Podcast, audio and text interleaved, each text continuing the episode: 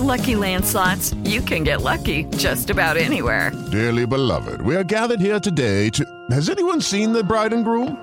Sorry, sorry, we're here. We were getting lucky in the limo and we lost track of time. No, Lucky Land Casino, with cash prizes that add up quicker than a guest registry. In that case, I pronounce you lucky. Play for free at LuckyLandSlots.com. Daily bonuses are waiting. No purchase necessary. Void where prohibited by law. 18 plus. Terms and conditions apply. See website for details. Jovem Pan Morning Show vai começar. Jovem Pan Morning Show está no ar. Jovem Pan Morning Show.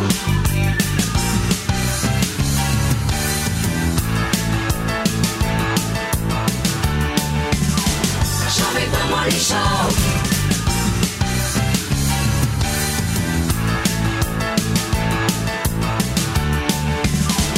Jovem Pan Morning Show. Já o senhor Anderson Torres, estamos falando de alguém que tenha que tem naturalmente uma real e efetiva experiência em segurança pública e com uma vivência política absolutamente comprovada. Diante desse panorama, senhor Anderson, é, e aí naturalmente que eu, assim como os colegas também estarão, acredito, estarão tratando o senhor com o devido respeito e também nós esperamos que daqui para frente o senhor faça o mesmo tratamento a esta comissão, inclusive respeitando a inteligência de cada um dos membros desta comissão e também do povo brasileiro que está acompanhando esta sessão e possa contribuir o máximo possível para a elucidação da verdade política e jurídica acerca desses fatos. Vamos então aqui ao, no, ao nosso primeiro questionamento. O senhor Anderson, é, o senhor cita, inclusive, na sua fala inicial sobre a prisão, a Polícia Federal cumpriu mandado de busca e apreensão na sua casa no dia 10 de, de janeiro de 2023. O senhor estava nos Estados Unidos viajando com a família. No mesmo dia, no dia 10, e nós recebemos essas informações aqui na comissão, fruto dos vários requerimentos que apresentamos. O senhor movimentou a quantia total de 60 mil reais para as contas de sua esposa e de sua irmã, 30 mil reais para cada uma delas. O senhor se apresentou no Brasil no dia 14 de janeiro e não integrou, entregou o seu aparelho celular às autoridades. E aí, na sua alegação, o senhor teria perdido o aparelho celular nos Estados Unidos, ou seja, o senhor faz uma transferência de um volume vultuoso para membros de sua família e diz que o seu telefone é, havia sido esquecido nos Estados Unidos. Por que dessas duas atitudes? O senhor tem algo a esconder da justiça brasileira? Na verdade, senadora, eu gostaria de corrigir só que eu não sou filiado à União Brasil. E, enfim, isso não diz respeito. Na verdade, as transferências foram feitas. Na verdade, as transferências. Calma. Calma. Senadora, na verdade, as transferências foram feitas assim que saiu a minha prisão. Quando eu fiquei sabendo da notícia da prisão, transferi 30 mil para minha esposa, 30 mil para minha irmã para pagar as despesas enquanto eu estivesse preso. É, fiquei bastante preocupado com aquela situação. E o celular não foi, não, não deixei nos Estados Unidos. Em, em, torno daquela confusão que virou o meu entorno, eu perdi meu celular nos Estados Unidos, mas não houve prejuízo nenhum para as investigações, uma vez que eu trouxe a senha da nuvem, trouxe a senha do celular e entreguei tudo isso à Polícia Federal. É, ainda pelos dados que nós recebemos aqui, que na verdade foram de RIFs, não é? que são relatórios produzidos pelo COAF, a partir da análise desses dados bancários, cujo conteúdo foi enviado a esta CPMI, é, notou-se uma estranha movimentação que envolve, por exemplo, o senhor Júlio Carlos Correia, de Curitiba do Paraná. Dois dias antes dos atos, e aí, portanto, no dia que o senhor viaja para os Estados Unidos, o senhor transferiu para ele o equivalente a 55 mil reais. E aí a estranheza em relação a essa transferência é porque ele, o senhor Luiz Júlio Carlos, ele é detentor de uma empresa que se chama o nome da empresa PH Recursos Humanos, que de 2019 a 2022 essa empresa teve um aumento considerável no, no seu tamanho, sobretudo aí após fechar vários contratos com os Correios. Os contratos somam o valor de 111 milhões de reais. O senhor poderia explicar exatamente a, a razão dessa transferência de 55 mil reais? A razão dessa transferência foi pagar as passagens aéreas, porque foi o Júlio que tirou as passagens. Nós viajamos juntos para os Estados Unidos e foi pagar para ele restituir o valor das passagens aéreas. O senhor, ele então tem alguma empresa? A transferência foi feita para a conta física do senhor Júlio? Porque eu não tenho nada a ver com a empresa dele. Ele é meu amigo pessoal de muitos anos eu fiz uma transferência, ele tirou as passagens no mês anterior. Quando venceu, eu transferi para a conta dele. Durante o período dos vários contratos dele com os Correios, que somam o volume de 111 milhões de reais, a sua amizade com ele vem desde esse período de 2019? Há quantos anos o senhor tem essa amizade muito antes disso. Conheço o Júlio desde 2015 e não tenho absolutamente nada a ver com a relação dele com os Correios, senadora. Ele tem, ele tem alguma empresa de, de alguma empresa referente à compra de passagens aéreas ou foi uma decisão individual dele em relação foi ao senhor? Foi uma decisão nossa, porque nós, nós combinamos a viagem juntos para os Estados Unidos. Ele viajou com o senhor? Posteriormente ele viajou e nos encontrou nos Estados Unidos. Em sua gestão, a Polícia Rodoviária Federal, o senhor Anderson, celebrou diversos contratos milionários com a empresa Combate Armo. Essa empresa é investigada por esta comissão e, inclusive, já recebeu algumas sanções do poder público, inclusive mais de uma vez em descumprimento de obrigação nessas licitações, inclusive pela entrega de veículos blindados, muito aquém da especificação. É, além disso, para esta empresa, o senhor Silvinei, depois, nessa comissão, inclusive chegou a afirmar que buscou é, guarida, não é, através da busca, inclusive, de uma contratação e de um emprego. O senhor teve informações sobre esses contratos que foram firmados na Combate Arma e, ao mesmo tempo, também o senhor teve informações acerca dessas várias sanções que esta empresa recebeu por haver uma estranheza em relação a essas licitações? Não, não tive conhecimento sobre isso, senhora relatora. O senhor não teve nenhum contato e não conhece ninguém ligado a combate à arma? Ninguém. Ao mesmo tempo, em relação a essas várias contratações, inclusive dessas contratações da Combate Armo, ela faz apenas uma aquisição, uma das aquisições do valor de 30 milhões de reais, que representam uma parte expressiva do orçamento da Polícia Rodoviária Federal e de caveirões blindados, muitos deles, inclusive, que sequer foram utilizados. O senhor não chegou a obter é, informações acerca desses, dessas várias compras que foram adquiridas? Senadora, a Polícia Rodoviária Federal tinha autonomia nas compras e nas necessidades da instituição. Eu não me envolvia com isso. Isso foi feito pela polícia, provavelmente pela Polícia Rodoviária Federal e não pelo Ministério da Justiça. É, a Polícia Rodoviária Federal integra o Ministério da Justiça. E veja, um outro dado estranho. Através de análise de transações bancárias da Combate Arma, foram detectados pagamentos da ordem de 36 mil reais em 2023 à empresa Lopes quinta série está meio agoniada hoje. Foram, foram detectados pagamentos da ordem de 36 mil reais em 2023. A empresa. Presidente, as Eu vou pedir aí, realmente. Não, mas está um burburinho muito grande aí. Lá atrás, presidente. Cada. Não, é exatamente onde o senhor está. É exatamente onde o senhor está. Eu quero, eu quero exatamente onde o senhor está que está vindo essa zoada. Eu quero pedir que a gente mantenha a ordem, cada um vai poder usar da palavra. Eu vou exigir que seja preservada a fala de todos os parlamentares, mas vamos ouvir com respeito cada um dos que estiverem falando. Por favor, continue, senadora. Através das várias análises bancárias que foram feitas em relação ao combate à arma, armo, nós detectamos um pagamento de 36 mil reais em 2023 à empresa Lopes e Filho. Agora veja, essa empresa Lopes e Filho, ela foi criada no início deste ano no mesmo endereço aonde também outras duas empresas foram criadas, do seu ex-PRF, o Silvinei, e também do seu ex-secretário executivo, Lorenzo. As três empresas foram criadas exatamente no mesmo endereço, cuja uma dessas empresas recebeu a transferência de 36 mil reais dessa empresa Combate Armo, com uma movimentação de fato milionária junto à Polícia Rodoviária Federal e, mais uma vez, com sanções obtidas pelo poder público brasileiro. O senhor não acha um, es- estranhamento em relação a essas transferências tempos depois, quando teve uma intensa movimentação? É bom lembrar que a empresa da Combate Armo brasileira, ela é uma, uma empresa americana, veio para o Brasil. O início dessa empresa que foi instalada no Brasil, ela iniciou com um capital de um milhão de reais. Em pouco menos de um ano, esse capital foi evoluído para 30 milhões de reais e o ponto central foi exatamente essa aquisição de armamentos e também de veículos blindados. E aí você tem meses depois, tempos depois, uma transferência dessa mesma empresa para pessoas diretamente ligadas com a empresa no mesmo local do ex-diretor da PRF, o senhor Silvinei.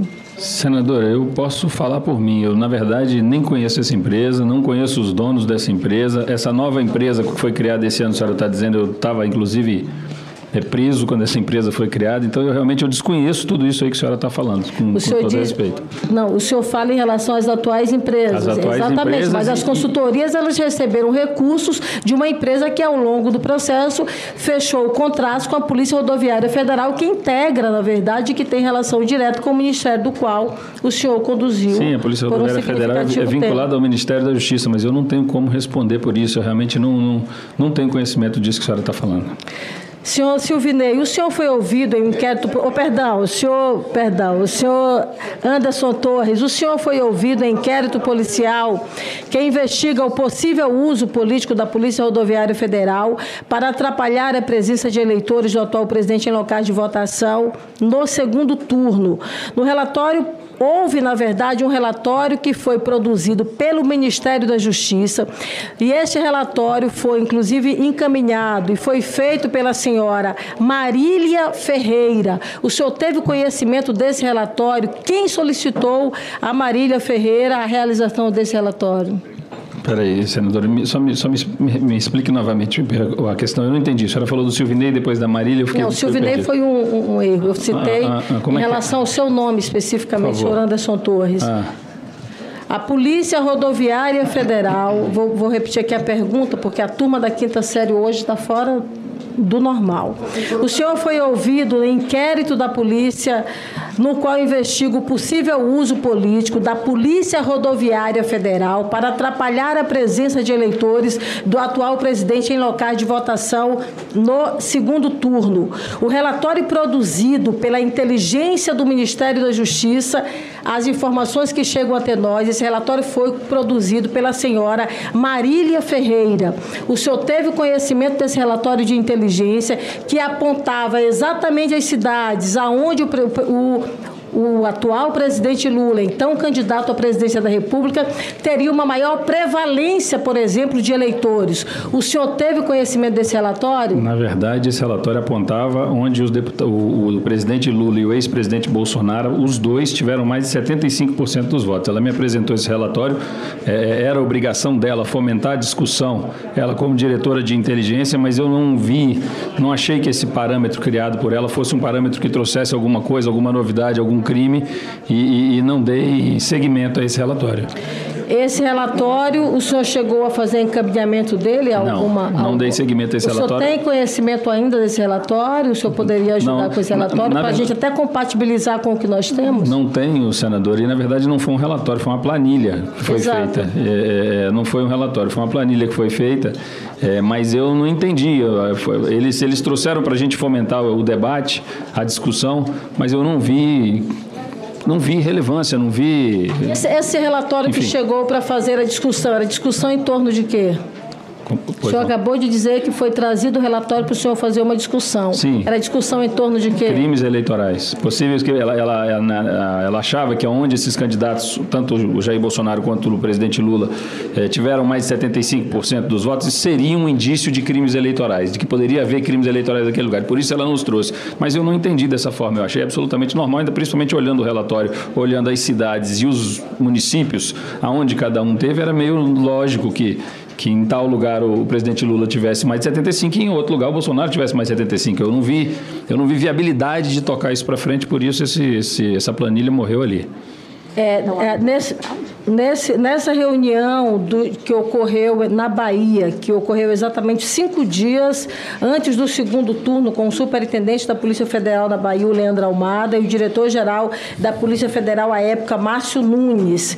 Nessa reunião, este relatório foi utilizado para subsidiar esta reunião? Negativo. Não foi. Não foi. E fale um pouco dessa reunião, Essa, senhor na Anderson verdade, Torres. foi um convite. Senhor- Posso Pois falar? Um convite do, do diretor-geral da Polícia Federal para a gente visitar as obras, uma das obras mais importantes da nossa gestão, que era a reforma da Superintendência da Polícia Federal na Bahia, que a gente queria entregar essa obra.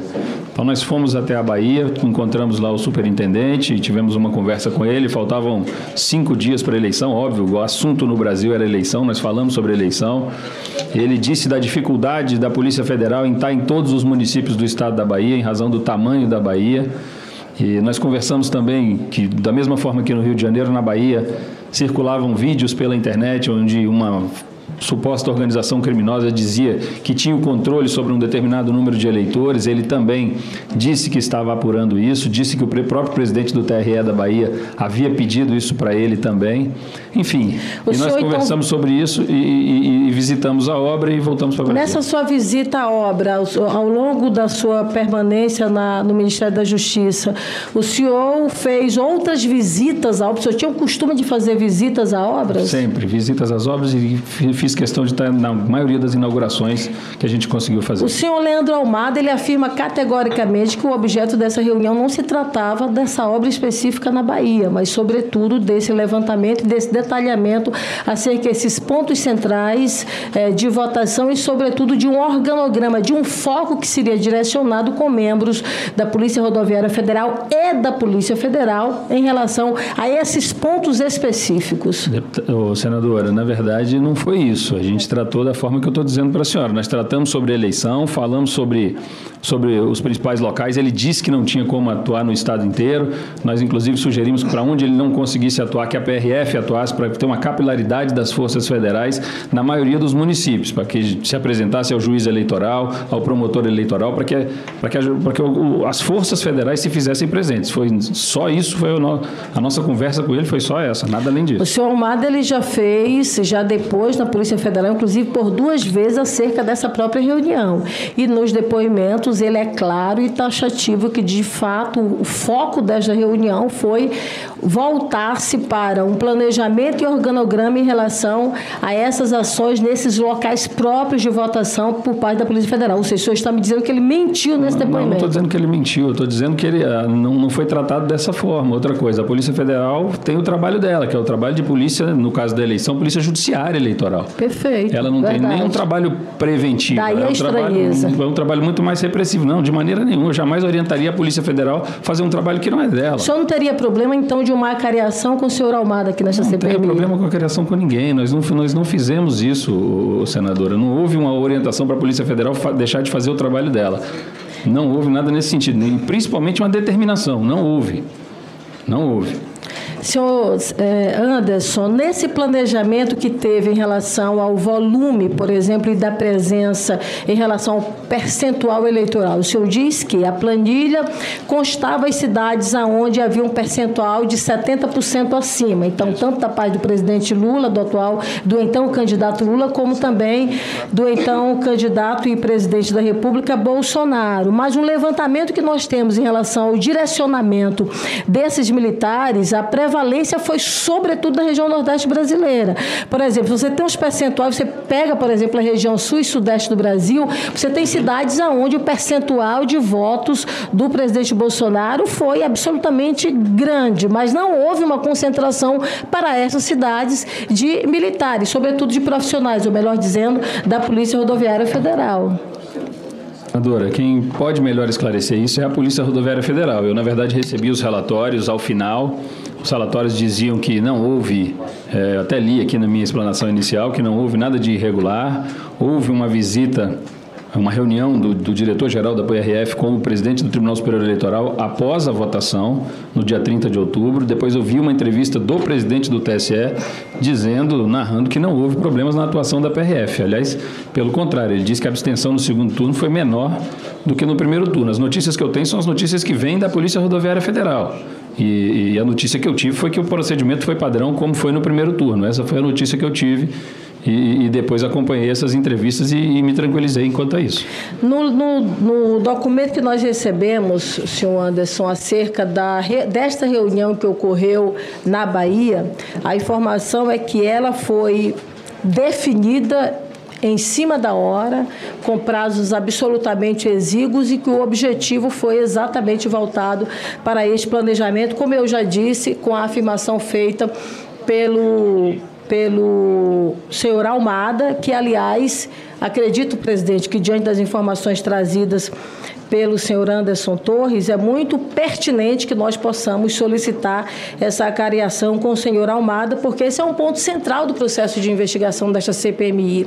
Nós estamos tratando do ato do 8 de janeiro, cujo ponto central foi o questionamento do processo eleitoral, foi a não aceitação do resultado do processo eleitoral que ao longo do, da eleição de, 2000, ah, de 2022, sobretudo o segundo turno das eleições, houve uma tentativa, e as informações que chegam a esta comissão são claras, de direcionamento do processo eleitoral e depois da sequência de não aceitação deste resultado eleitoral.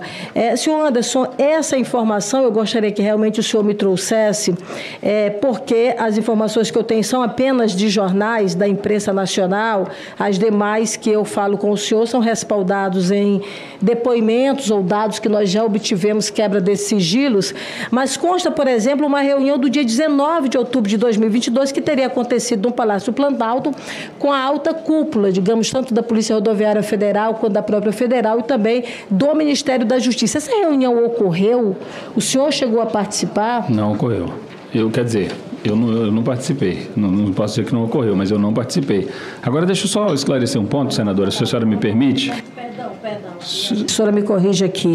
É, não foi no Palácio da Alvorada, eu falei Palácio Planalto. A senhora me, me, me, permite voltar ao assunto anterior só rapidamente? Pois não. Porque é o seguinte, a senhora está falando que houve uma visita à PF, e está dizendo que a atuação irregular foi da PRF. Perfeito. Pois é, então assim, é, a, a, conta não fecha, porque na Bahia eu não estive com o superintendente da Polícia Rodoviária Federal, Sim. eu não estive com absolutamente ninguém, eu estive na PF.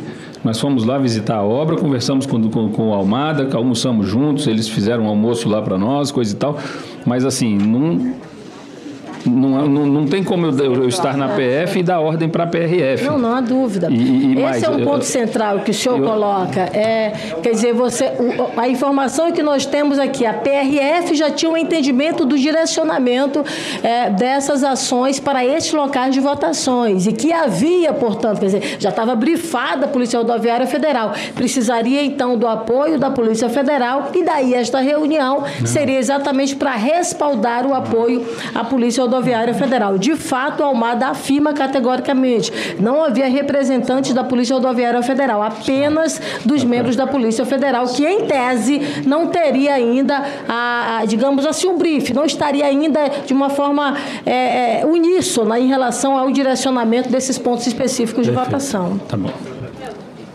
Perfeito. Isso.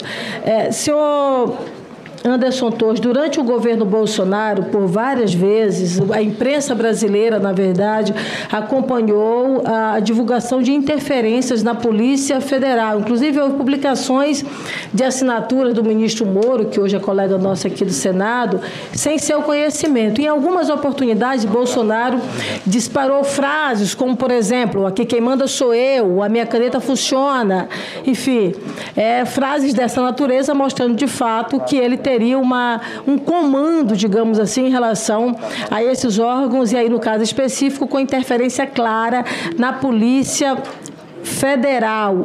Da mesma forma como foi colocado lá atrás pelo então ministro Moro, o senhor em algum momento sentiu ou recebeu da parte do então presidente Bolsonaro alguma decisão que compreendesse como interferência na sua gestão como ministro da Justiça? Durante a minha gestão, em momento algum, senadora. Senhor Anderson Torres, nós temos uma portaria que foi, na verdade, datada de julho de 2022, aonde nessa portaria ela faz uma referência a, uma, a, uma, a algumas ações do TSE e nessa, e, e nessa portaria o senhor determina, por exemplo, que a Polícia Federal faça levantamentos ou estudos de supostas vulnerabilidades do sistema eleitoral brasileiro. Essa portaria ela teve prosseguimento? Foi feito algum relatório? Eu não me, não me recordo de ter recebido o, relatórios a respeito disso, senadora? Na, no, na, no seu depoimento, no inquérito administrativo do TSE, o senhor coloca, por exemplo, que pediu para a sua equipe e ali pelas informações do inquérito, não seriam, por exemplo, peritos, mas profissionais da própria Polícia Federal que fizessem um levantamento naturalmente construísse ali um relatório, não é, um conjunto de dados sobre a, a situação da vulnerabilidade do sistema eletrônico de votação. Esse levantamento ao qual o senhor se refere nesse depoimento e nesse inquérito, o senhor encaminhou o resultado desse levantamento ao então presidente Bolsonaro? Senadora, na verdade é o seguinte: é, o TSE faz viu as instituições para opinarem sobre o sistema eleitoral brasileiro. Então, na verdade, quando se fala em relatórios, relatórios que a gente apresentou, que eu trouxe, que eu tinha comigo, eram os relatórios, esses relatórios produzidos por peritos durante esse chamamento público do TSE para opinar sobre o sistema eleitoral brasileiro. Eles fazem, já faz, isso ocorre já há vários anos e os, e os relatórios da Polícia Federal vêm sempre no mesmo sentido. Então, são, são desses relatórios que não são sigilosos, isso não é um, uma perícia no inquérito, isso não é um. Isso são relatórios públicos que a Polícia Federal faz e encaminha é, eu não sei se anualmente ou a cada dois anos, para o Tribunal Superior Eleitoral. Senhor Anderson, o documento, a, a, fala a qual o senhor se refere, eu conheço, aliás, eu até integrei uhum. junto ao TSE como representante do Congresso Nacional pelo Senado Federal esse, esse conselho, digamos assim, que tem dos vários órgãos. E eu conheço muito bem, inclusive, como se dava esse processo. Por exemplo, no seu depoimento, quando o senhor diz o seguinte.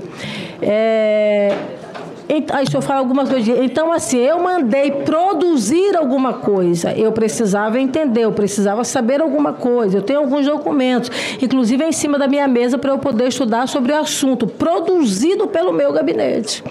Exato. Quer dizer, não é produzido pelo TSE, foi um, um material produzido, e aí, na sequência, o senhor faz o ofício e tem um cópia aqui deste ofício que o senhor encaminha, por exemplo, ao TSE e. Nesse ofício que o senhor faz o encaminhamento ao TSE, o senhor afirma de forma muito clara que participaria desse processo é, de fiscalização, mas com uma estrutura própria da Polícia Federal, quer dizer, com um sistema próprio construído dentro da própria Polícia é, Federal. Ou seja, não se trata desse conselho do TSE, se trata de uma outra ação paralela que o senhor tenta implantar dentro da Polícia Federal. É, na, na, verdade, essa é a primeira ação, quando eu falo do meu gabinete, foi quando eu cheguei, logo que eu assumi o ministério. Pedi para levantar o que tinha a respeito desse tema, uma vez que era um tema que, que recorrentemente a gente era chamado a opinar, e me vieram esses relatórios que eu disse à senhora aí. Agora, esse segundo ofício eu gostaria até de ler, para eu poder me, me recordar, porque realmente eu não, não, não, não me recordo por que, que nós fizemos isso, não sei se foi o TSE que pediu uma equipe, eu mandei uma equipe para lá, naquela comissão da transparência, talvez seja algo nesse sentido que a gente mandou para lá para ajudar o TSE, é, como sempre a Polícia Federal fez. Dentro, ainda junto à Polícia Federal, eu queria que o senhor me desse uma, uma informação. É, o senhor, por exemplo, mandou a Polícia Federal investigar os institutos de pesquisa que foi baseado, inclusive, numa representação assinada por Valdemar da Costa Neto, que é presidente do PL. É... Aí depois teve uma decisão do ministro Alexandre de Moraes que vetou, na verdade, essa investigação. Chegou a ter algum prosseguimento, chegou-se a iniciar, por exemplo, alguma investigação em relação a esses institutos ou a decisão do ministro bloqueou de uma forma terminante essa investigação? Eu acho que bloqueou de forma terminante essa investigação. Na verdade, o documento chegou à representação do Ministério da Justiça, eu encaminhei para a Polícia Federal Federal para providências. E, enfim, acredito que, que, que não tenha ido adiante. Se houve a decisão do ministro, não deve ter ido adiante. Senhor Anderson Torres, É, eu queria fazer essa pergunta aqui para o senhor, que o senhor me respondesse com a devida tranquilidade. Nós fizemos aqui uma solicitação e alguns requerimentos, inclusive de colegas, no sentido de fazer o compartilhamento dos dados dos inquéritos do Supremo Tribunal Federal e também dos inquéritos da Polícia Federal é, com esta comissão. E o objetivo desse compartilhamento é exatamente ter acesso a um conjunto de informações que acaba não chegando a esta comissão por conta de alguns deles estarem ainda em diligência. Mas a imprensa fez uma uma colocação, e é uma colocação absolutamente grave, que se trata de que em alguma em, nesse inquérito que está no Supremo Tribunal Federal, haveria. São 10 horas e 28 minutos nesta terça-feira. Nós estamos acompanhando agora o depoimento de Anderson Torres na CPMI do dia 8 de janeiro, direto do Congresso Nacional. Deixado, por exemplo, em um local incerto e não sabido. Eu busquei, inclusive, junto a, a esses inquéritos, a possibilidade de buscar essas informações, mas por serem sigilosos, nós não temos de fato acesso a essas informações que chegarão a esta comissão. Houve algo dessa natureza? Houve uma interpretação diferente? Existe de fato esse áudio ou não? Senador, isso é uma maluquice. Eu jamais ouvi e falei esse tipo de coisa e nós não tivemos acesso a isso. Hello, it is Ryan, and we could all use an extra bright spot in our day, couldn't we? Just to make up for things like sitting in traffic, doing the dishes, counting your steps, you know, all the mundane stuff. That is why I'm such a big fan of Chumba Casino. Chumba Casino has all your favorite social casino style games that you can play for free anytime, anywhere with daily bonuses. That should brighten your day a little. Actually, a lot. So sign up now at chumbacasino.com. That's chumbacasino.com. No purchase necessary. VGW Group. Void were prohibited by law. See terms and conditions. 18 plus. É, é, também, não, eu desconheço isso aí.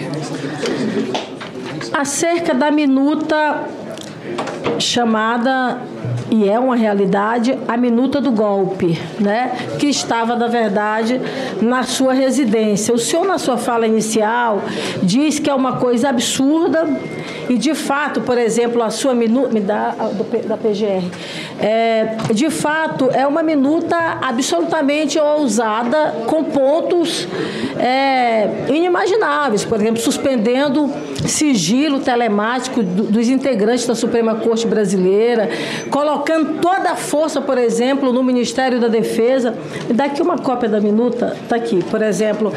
Em uma delas, é, cita nessa composição da Comissão de Regularidade Eleitoral, ela seria composta por oito membros do Ministério da Defesa, inclusive incluindo é, a é, é, do Ministério da Defesa, incluindo a presidência, ou seja, com apenas mais um membro já teria de fato maioria. E aí suspende sigilo telemático, quer dizer, são pontos, como o senhor coloca muito bem no início da sua fala, absurdos. Mas essa minuta, ela foi encontrada de fato na sua casa, na sua residência. O senhor afirma, por exemplo, que é, ela foi adquirida, inclusive Twitter colocou aqui no início que ela não sabe, na verdade, quem lhe entregou de fato. Mas ela não estava jogada na sua casa. Ela estava guardada, ela estava bem acondicionada. Inclusive, veja, no documento da, da polícia, da- da- do Ministério Público Federal, da PGR, em um dos pontos, ele diz o seguinte: não se trata de documento que seria jogado fora, estando ao invés muito bem guardado em uma pasta do governo federal e junto com outros itens de especial singularidade, como fotos de família, imagem religiosa, enfim. E na fotografia que nós temos a esta comissão mostra que ela não estava numa caixa jogada do lado, ela estava num armário bem posicionada. Não é crível, por exemplo, não é crível, por exemplo, que seja um documento para descarte.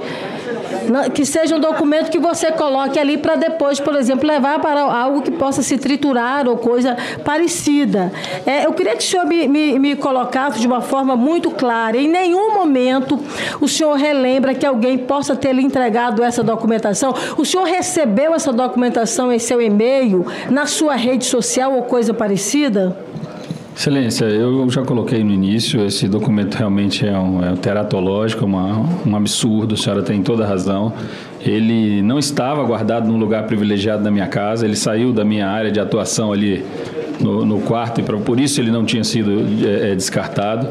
Mas é isso, é fantasioso isso aí, jamais saiu da minha casa, eu não troquei, não conversei sobre isso com ninguém, e era um documento que estava pronto para ir para o lixo, para ir para, ah, descarte, como eu sempre disse, desde então, o primeiro a fotografia momento. que consta na, na PGR, ela não é real, porque a documentação que apresentam aqui para a gente, ela, não, ela estava assim no lugar privilegiado. estava embaixo de um porta-retrato que nós temos e por isso ele saiu do meu criado, foi para esse porta-retrato, provavelmente não alguém arrumando a casa e por isso não foi destruído.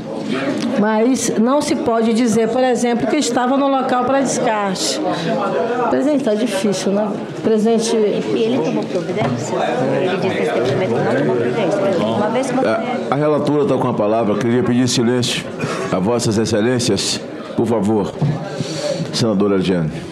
O senhor, em algum momento, o senhor Anderson Torres, teve informação, também foi encontrado no celular do senhor Mauro Cid, que já esteve aqui nesta comissão, uma outra minuta, lá no caso de uma GLO. O senhor também teve conhecimento desses outros documentos? Não tive conhecimento, o conhecimento que eu tive foi pela imprensa, que outras pessoas também receberam minutas. Tive conhecimento que no Google tem essas minutas, enfim, é, o conhecimento que eu tive foi esse, mas especificamente a do Mauro Cid eu não, não sei.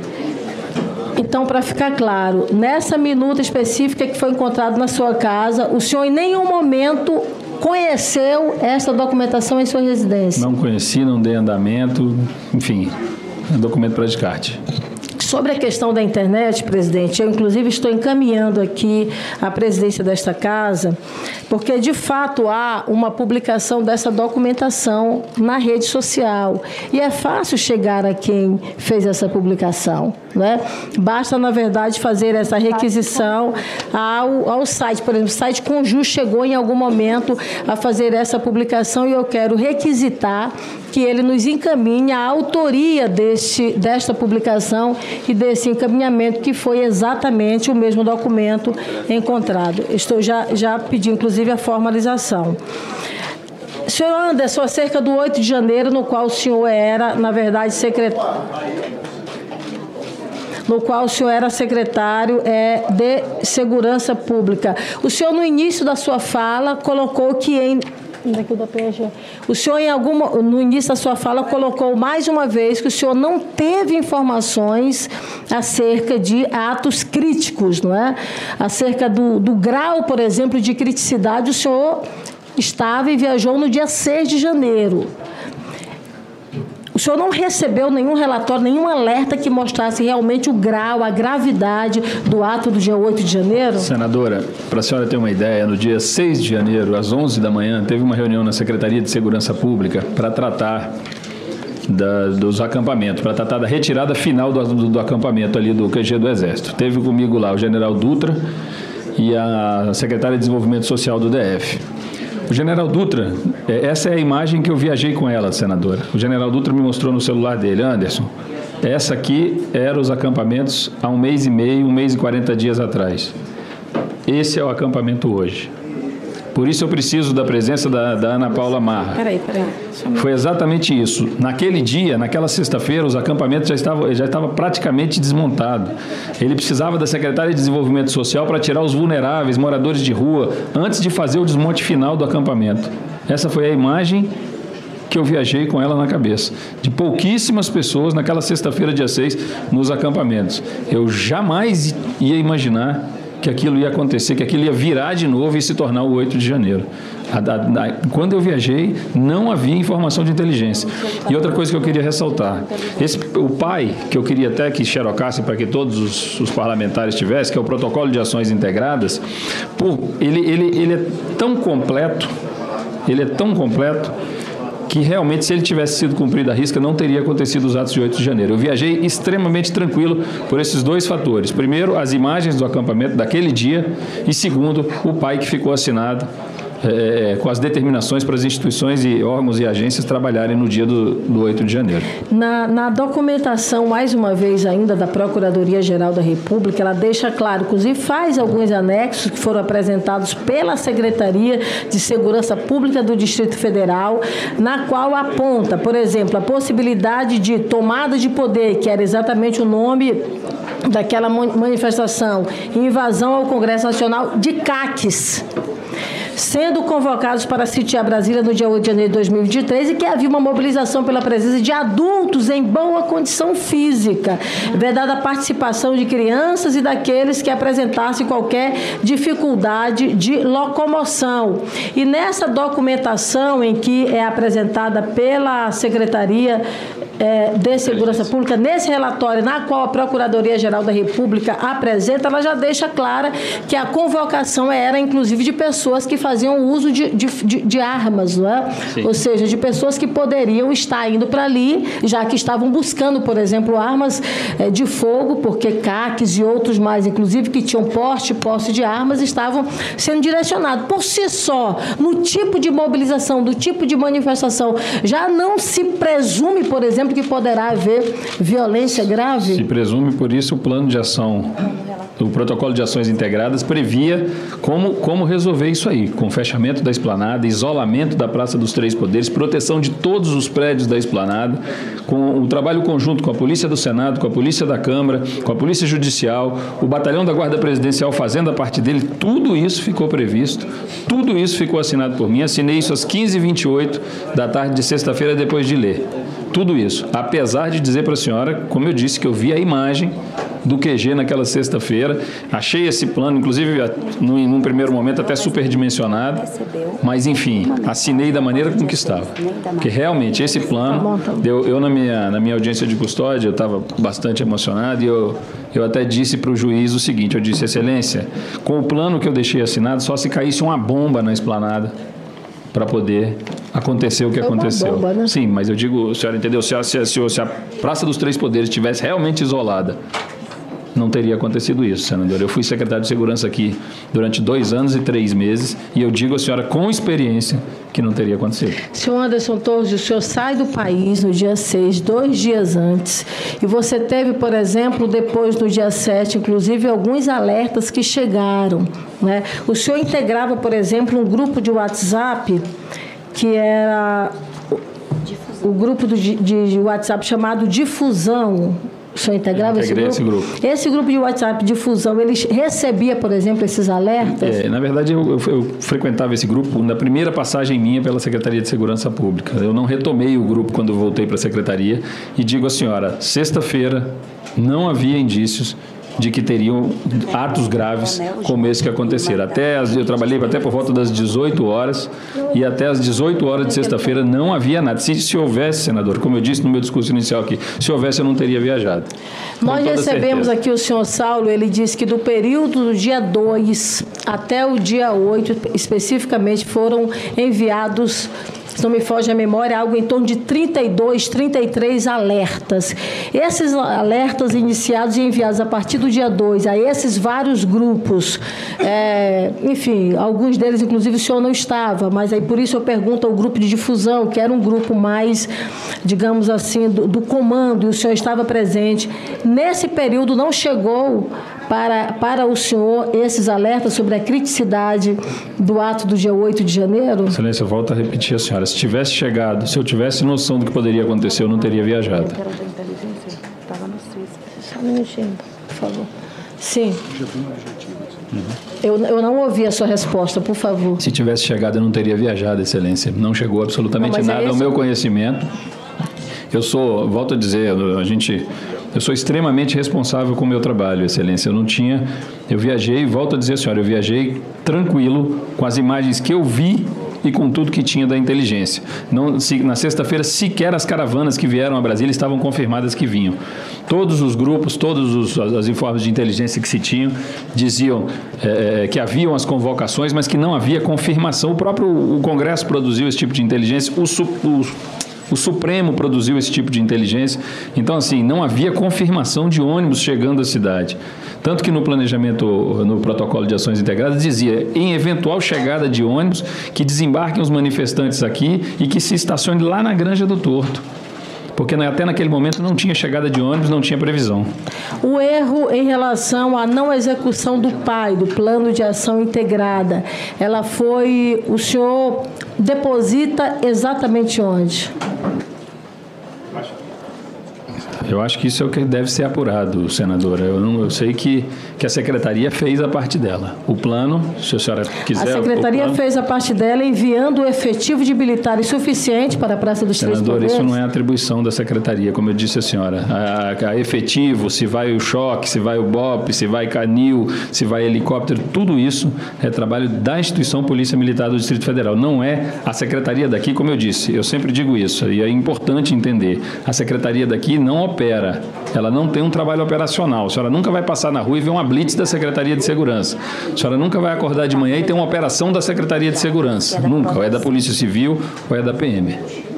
A, a subsecretária Marília, por exemplo, ela chegou a fazer algum tipo de encaminhamento de informações ao senhor nesse período? Desse, narrando que poderíamos ter atos graves, eu não recebi dela. Nada. A coronel Cíntia, por exemplo, no depoimento dela na Polícia Militar do DF, ela fala claramente que houve, que, que houve ineficiência, digamos assim, da Secretaria de Segurança Pública pelo não direcionamento de um efetivo para que fosse compatível aos alertas que estavam sendo recebidos e as, as informações, na verdade, que eram caminhadas pelos vários serviços de inteligência, para além da ABIN, para além, por exemplo, dos órgãos de inteligência também da Secretaria de Segurança Pública, porque é, senhor Anderson, veja, ao longo desse processo de investigação, o que a gente percebe de forma muito clara o que, é que está ocorrendo é cada um empurrando a responsabilidade para o outro.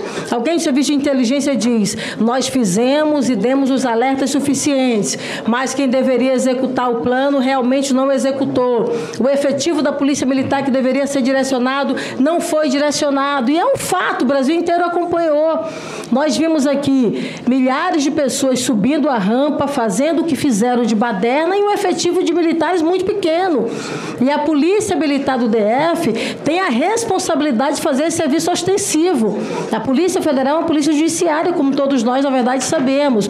Os outros órgãos fazem o acompanhamento ordinário, mas em caso excepcional, a Polícia Militar tem que fazer o seu papel. E o efetivo que foi direcionado foi um efetivo absolutamente abaixo, aquém daquilo que deveria ocorrer para conter a ação dos manifestantes aqui. A senhora está tá correta.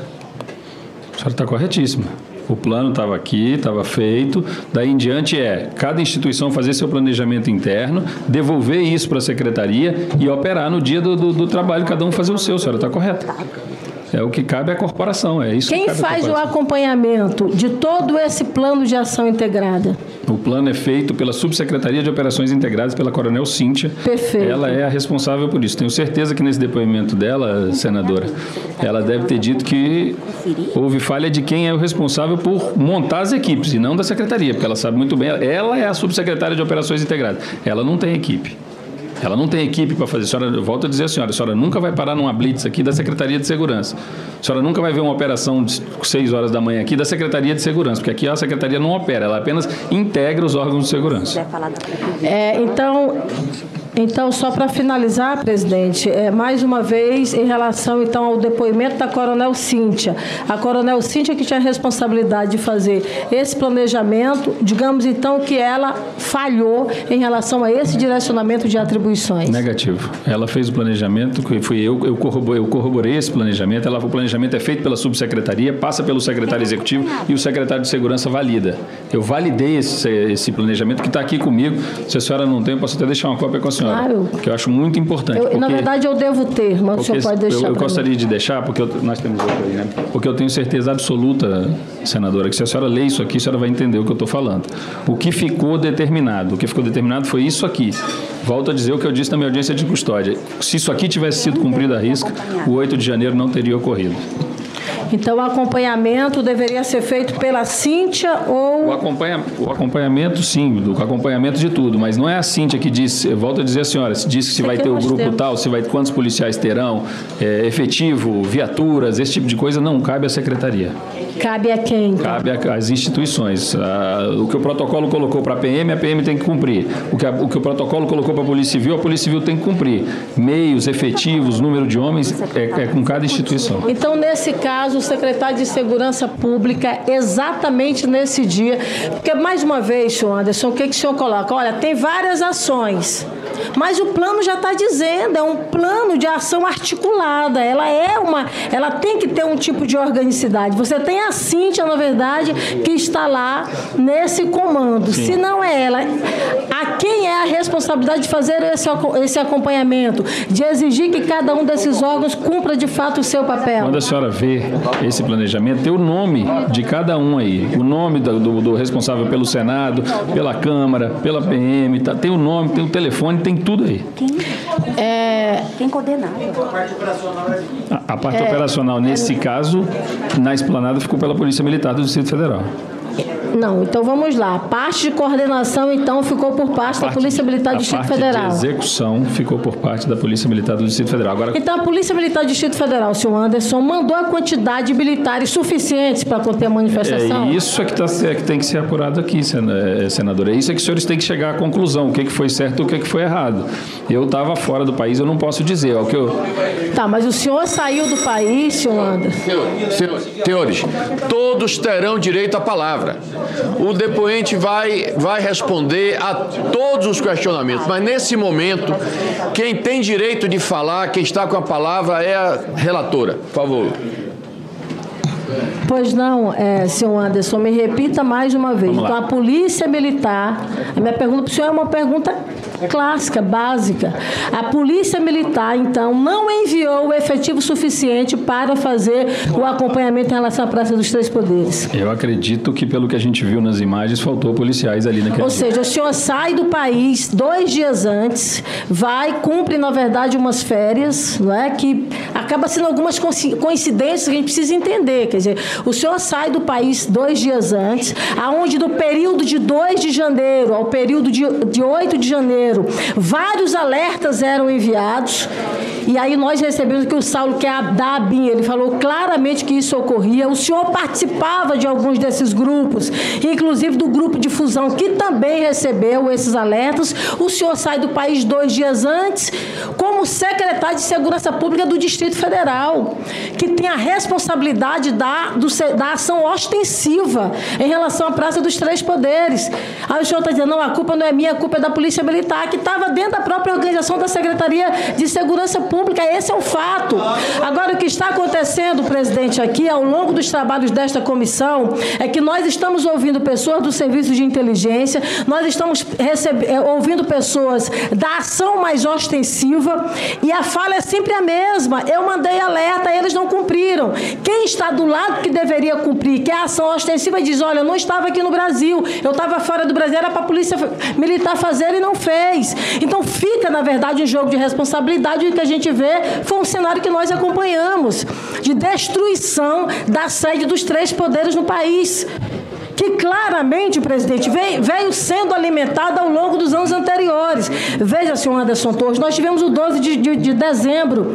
No 12 de dezembro, numa tentativa de invasão à sede da Polícia Federal, não houve a prisão de nenhuma só pessoa. O senhor disse que houve depois. Houve semanas depois, mas naquele momento nenhuma. Ou seja, de forma com flagrante ali, nenhuma.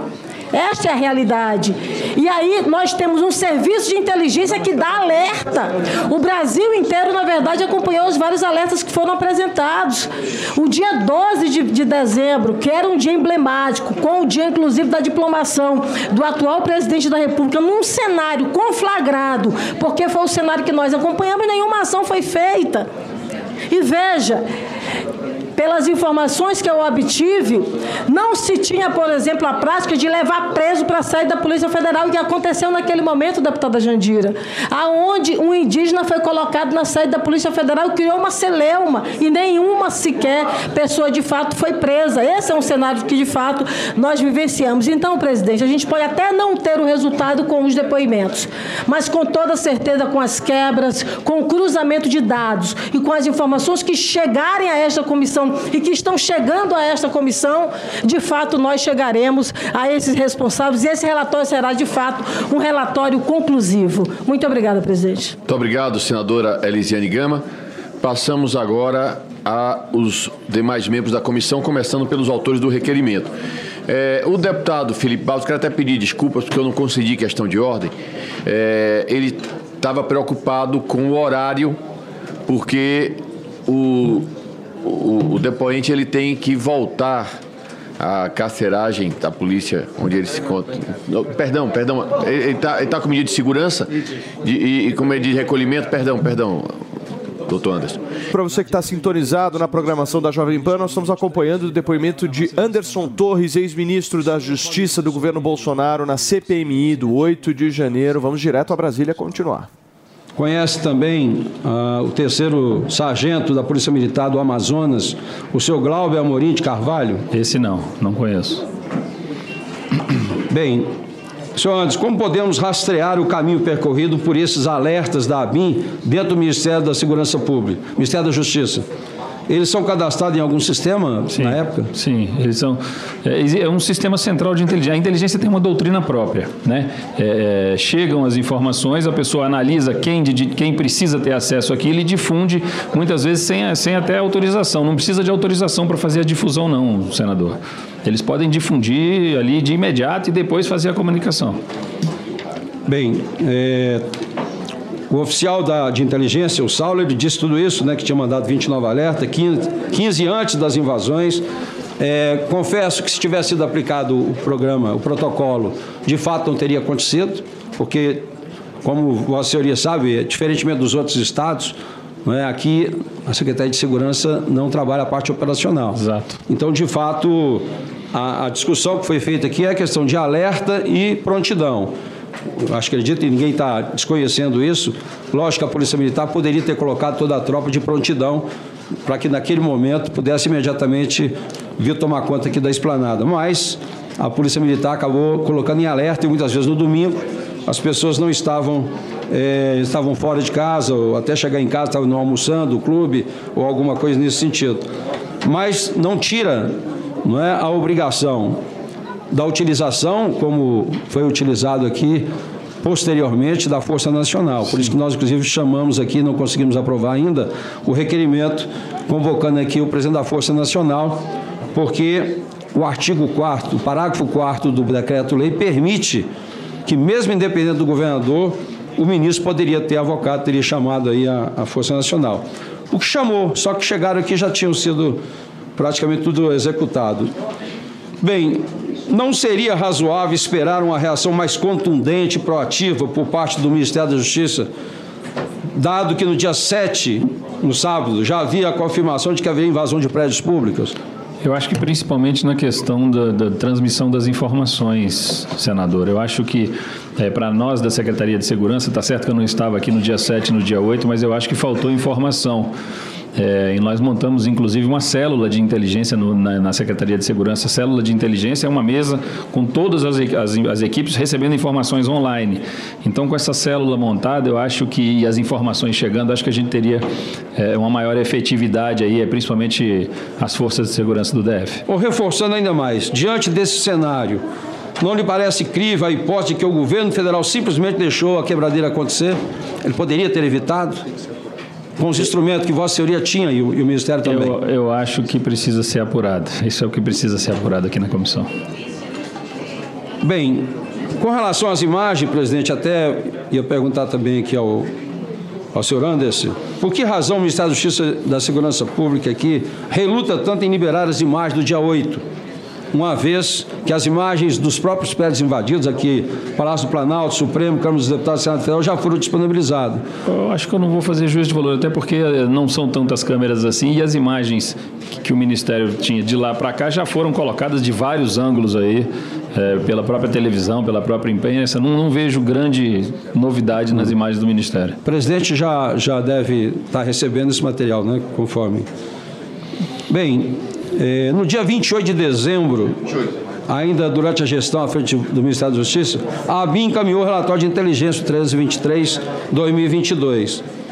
A diretoria de inteligência do Ministério insiste, né? A ABIN reportou a presença de grupo extremista, composto de reserva do, reservista do Exército Brasileiro, com indicativo de mobilização violenta. Muito provavelmente por isso, Vossa Senhoria, logo no primeiro dia, na semana aqui na Secretaria de Segurança, reuniu na manhã do dia 6 com o general Dutra, Vossa já falou, Vossa já falou sobre isso, né, para desmobilizar definitivamente. Foi dito, inclusive, que havia somente 300 manifestantes, sendo que metade deles só estava ali por conta da alimentação que distribuía, que era o morador de rua. Exatamente. E a outra metade não tinha dinheiro para voltar para o estado, estado de origem, vários eram fora daqui. Portanto, durante toda a semana em que o senhor esteve à frente, entre o dia 2 e o dia 6, Vossa Senhoria assinou o plano estratégico né, para a manifestação prevista no dia 8, que é o PAI 02, que você deixou cópia aí, que depois eu vou analisar com o que eu tenho. E se reuniu com o general Dutra para tratar da desmobilização definitiva. No entanto, foi preso por omissão. Vossa Senhoria se recorda do relatório de inteligência, poder nos dizer quanto tempo ele levou para chegar às suas mãos por ter sido recebido pela diretoria de inteligência? Infelizmente, infelizmente eu não me recordo do tempo, senador. Você eh, saberia dizer também o caminho do relatório de inteligência se percorreu dentro do Ministério da Justiça? A tramitação física ou eletrônica? Normalmente Tramitação eletrônica e, e, geralmente, como eu disse ao senhor, ele não precisa de autorização do ministro para ser difundido. Ele provavelmente chegou e já foi difundido para quem de direito. Como Vossa Senhoria compara a sua situação com a do general eh, Gonçalves Dias, que inclusive mostrou a, a porta de saída do Palácio do Planalto para os invasores? É, na verdade, difícil falar pelos outros, senador. Eu falo por mim aqui, é difícil a gente. Né, eu, não queria tocar nesse assunto, se o senhor assim permitir. Bem, em que pese o, o cumprimento de todas as formalidades lá no Ministério da Justiça e Segurança Pública, Vossa Senhoria não percebe uma certa economia de advertências, exortações nas comunicações, ou seja, muito protocolar, principalmente por conta da gravidade dos fatos? Para concluir. Só, só, deixa eu só fazer a última pergunta que já responde junto então. Vossa Senhoria saberia nos explicar por que razão se deixou de publicar a portaria 272 de 2023 apenas no Diário Oficial do dia 10 de janeiro de 2023 e não numa edição extraordinária do Diário Oficial do próprio dia 7? Será que o Ministério da Justiça não queria chamar a atenção de ninguém para a gravidade dos fatos? Que só foi publicado dia 10. Pois é. Enfim, difícil responder. Muito obrigado, senador Isalci Lucas. Passo a palavra ao próximo orador, que é o deputado delegado Ramagem. Bom dia, senhor presidente. Bom dia, doutor Anderson. Trabalhamos juntos, uma felicidade tê-lo aqui para esclarecer os fatos. É a primeira oportunidade que o senhor tem para se expressar sobre essas narrativas e trazer a verdade. O senhor tá- está sendo responsabilizado sem ter. Hello, it is Ryan, and we could all use an extra bright spot in our day, couldn't we? Just to make up for things like sitting in traffic, doing the dishes, counting your steps, you know, all the mundane stuff. That is why I'm such a big fan of Chumba Casino. Chumba Casino has all your favorite social casino style games that you can play for free anytime, anywhere with daily bonuses. That should brighten your day a little. Actually, a lot. So sign up now at chumbacasino.com. That's chumbacasino.com. No purchase necessary. VGW Group. Void were prohibited by law. See terms and conditions. 18 plus. responsabilidade. O senhor ficou preso por tanto tempo sem ao menos ter uma denúncia que impute crimes contra o senhor. Vamos destrinchar essas responsabilidades. Os decretos do Distrito Federal 39610 de 2019, 40079 de 2019 estruturam a segurança pública. Eles colocam que a responsabilidade da segurança pública é por integração, planejamento e coordenação. E ainda vedam que a segurança pública adentre a autonomia das forças de segurança das polícias.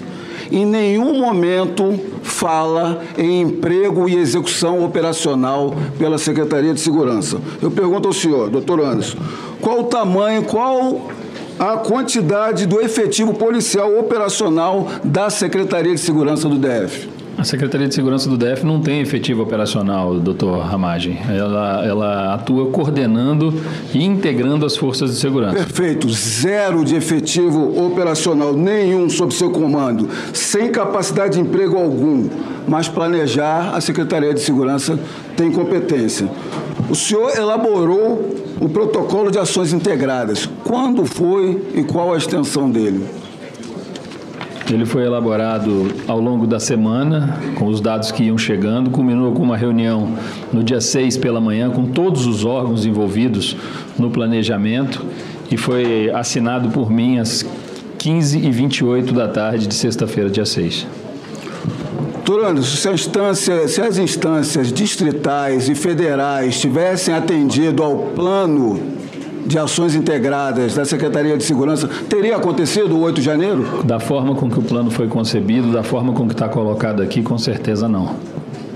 O senhor registrou no depoimento à Polícia Federal ter frequentado o Palácio Planalto por cerca de dois anos e conhecer a estrutura de segurança, que considera um dos prédios mais protegidos de Brasília, que estranha a facilidade com que os manifestantes invadiram e depredaram o Palácio do Planalto. O senhor confirma? Confirmo. Um dos prédios mais seguros do Brasil. Ou seja, o senhor não tem efetivo operacional nenhum, zero, só planejamento e gestão sem adentrar a autonomia. O senhor sabe qual é o efetivo do batalhão da Guarda Presidencial e do regimento de cavalaria da Guarda Presidencial? Não, não, não, não tenho ideia. Eu elucido o senhor, doutor Anderson. Cada um desses batalhão e regimento tem duas companhias. Cada companhia tem 200 militares, portanto, um total de 800 militares. No 8 de janeiro, eles só empregaram um pelotão de 30 militares, nem 5% do efetivo deles. De quem? Para todos. Isso é uma pergunta retórica, não é para o senhor. De quem foi essa omissão? O senhor conhece a Força Nacional de Segurança Pública? Ela é vinculada ao MJ, Administração Pública Federal? Positivo. O senhor tem ciência das atribuições da Força Nacional de Segurança? Positivo. Eu vou aqui elucidar para todos. Decreto 11348, de 1 de janeiro de 2023.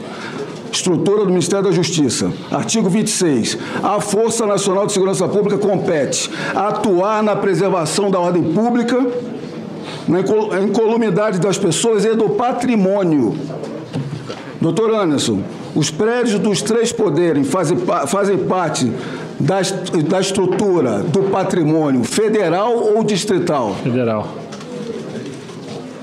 Nós recebemos ofício aqui, que nós fizemos um requerimento aprovado à Força Nacional para enviar com o efetivo mobilizado para a posse presidencial e para o 8 de janeiro. Na posse presidencial, 445 policiais militares.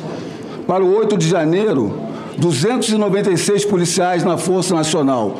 Alguém viu a Força Nacional trabalhando no 8 de janeiro? Auxiliando a Polícia Militar no 8 de janeiro? Não. Foram mobilizados, mobilizados e onde foram empregados? Doutor Anderson, o argumento central para sua prisão foi a suposta omissão. Mas chegou ao nosso conhecimento um ofício do diretor-geral da Polícia Federal, no dia 7 de janeiro, véspera do 8 de janeiro. O diretor-geral da Polícia Federal disse: expressamente no dia 7 de janeiro foi realizada uma reunião na sede da, Super, da Secretaria de Segurança Pública do DF, com representantes da Secretaria, com representantes da, da direção geral da PF, Diretoria de Inteligência da PF, Comando de Operações Táticas da PF, Polícia Militar definindo diretrizes, é, transmitindo conhecimento. Houve omissão da Secretaria de Segurança para o 8 de janeiro, doutor Anderson? Não houve omissão, deputado Ramagem. Como eu disse, o, o planejamento ficou assinado, ficou determinado, as diretrizes, as matrizes de que cada um tinha que fazer ficou pronta. A secretaria cumpriu com o papel dela. Muito bem. No ofício da PF, retornando a ele, ofício 05 de 2003, encaminhado ao senhor Flávio Dino, ministro da Justiça, eles solicitam que o trânsito de veículos seja impedido para evitar maiores incidentes e atos de vandalismo. Esse impedimento de trânsito estava constante do seu planejamento de ações integradas? Estava, sim, senhor, e foi cumprido foi cumprido além do que foi pedido. Eu digo que foi, houve, houve a, a previsão, o fechamento da esplanada dos ministérios, fechamento do trânsito de veículos na via S1, na altura da Alça Leste, até a via L4 Norte, impedindo acesso à esplanada dos ministérios e ainda as vias N1 e S1. Então, senhor Anderson, está claro aqui que a incompetência, as omissões, do 8 de janeiro não foram do senhor. O senhor, dentro da sua competência, o senhor executou o planejamento e fez diversas reuniões, inclusive com os entes federais. O senhor ficou preso por cerca de quatro meses, enquanto os ministros de Estado do governo Lula, MJ e GSI, se encontravam no 8 de janeiro dentro de seus ministérios, assistindo de camarote, alertados previamente dias anteriores do que iria acontecer, sem nenhuma providência, sem fazer nada.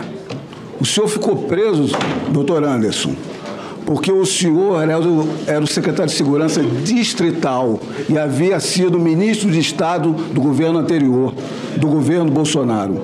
O senhor ficou preso para a prática de fishing expedition, para, ir, para irem atrás de ilícitos que não haviam, que não se tinham qualquer conhecimento ou qualquer evidência. Doutor Anderson, essa é a triste realidade em que vivemos no nosso país, que se diz democrático, mas que tem claramente um viés autoritário, caminhando para uma ditadura, que empregam censura, criminalizam manifestações e perseguem a oposição democrática. Nós estamos aqui conseguindo trazer a verdade, o senhor nos auxiliando nessa verdade, para poder responsabilizar a todos por esses crimes que estão acontecendo. Muito obrigado. Muito obrigado, deputado Ramagem. Passo a palavra ao próximo orador inscrito, deputado Rafael Brito. Bom dia, presidente. Bom dia, relatora. Bom dia, senador Magno. Queria começar agradecendo o doutor Anderson por estar participando dessa CPMI, por estar colaborando com os trabalhos, por estar respondendo as perguntas. Eu acho que isso é muito louvável da sua parte e com certeza vai contribuir muito para os trabalhos dessa comissão.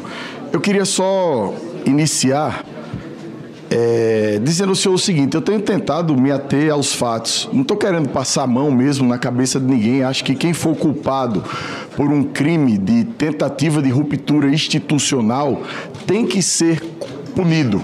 Mas assim, tudo que foi revelado até agora, os indícios, ele terminam, não sei se por uma grande coincidência do destino, mas apontando o dedo para o senhor. E eu vou dizer o porquê. O senhor corroborou e organizou as operações da Polícia Rodoviária Federal contra os eleitores do Nordeste. O senhor se recusou a desmontar o acampamento antro do planejamento terrorista, mesmo após a solicitação do general Dutra, que fez no dia 5 e no dia 6 de janeiro. O senhor manteve em sua casa uma minuta de golpe de Estado.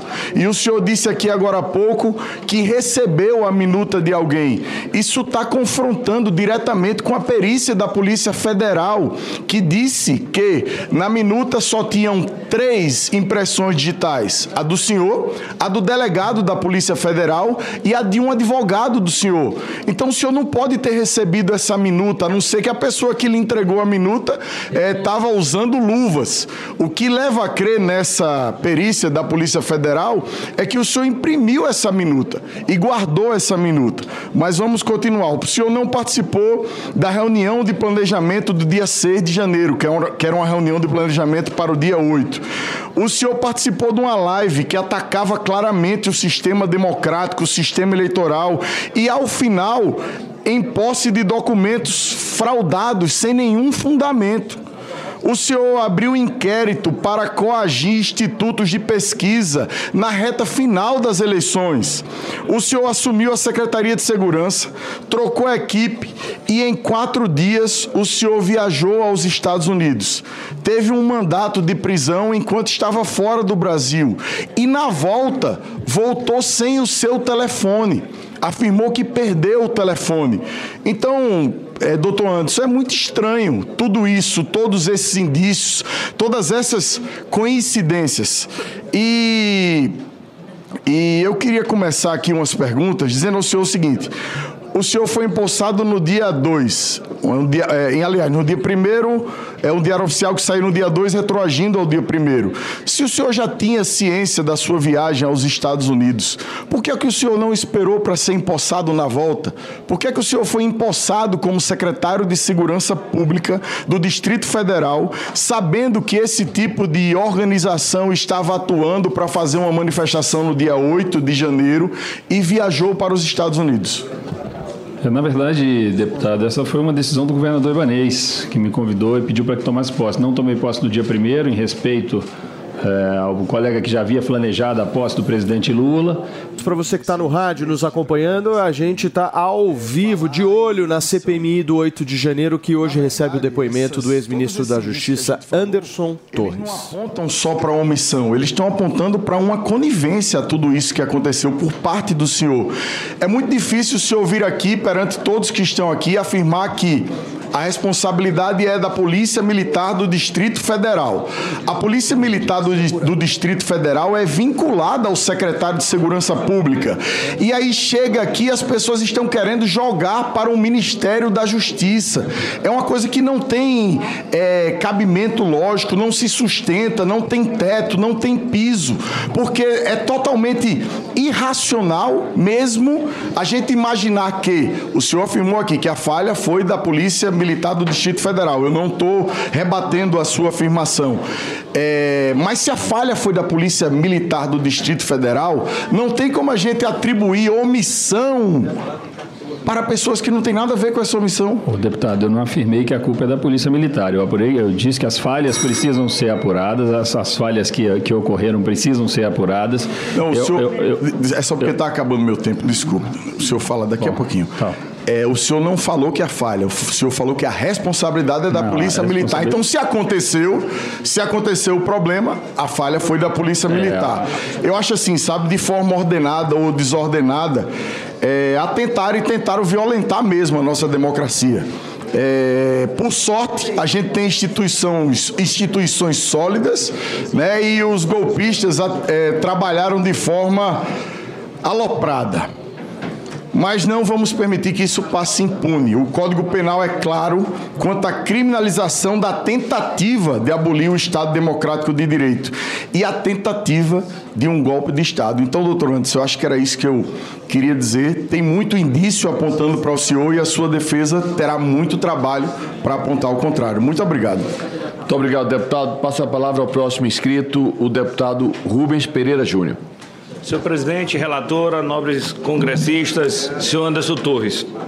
Senhor Anderson, essa é uma oportunidade para o senhor se defender, porque em toda e qualquer avaliação inicial, a responsabilidade para conter os atos do dia 8, por enquanto estou no dia 8, recaiu sobre o senhor.